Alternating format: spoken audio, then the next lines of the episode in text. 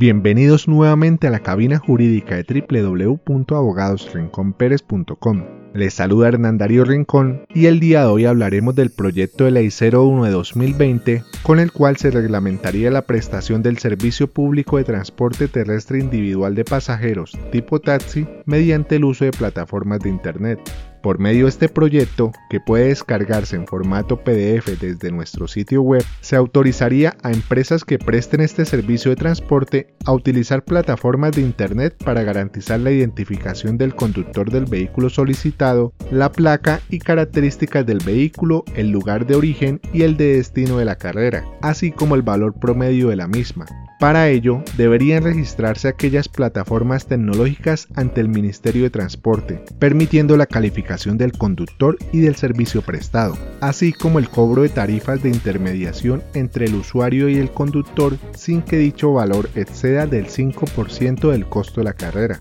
La regulación de tarifas estarían a cargo de las autoridades de tránsito, que a su vez acatarían los criterios técnicos establecidos por el Ministerio de Transporte, la cual deberá establecer los requisitos mínimos y las características de los vehículos que presten el servicio. Las empresas habilitadas para prestar el servicio, sean nacionales o extranjeras, estarían obligadas al impuesto de renta en los términos de los artículos 240 y 241 del Estatuto Tributario. Consúltanos sobre este y diversos temas en www.abogadosrinconperez.com.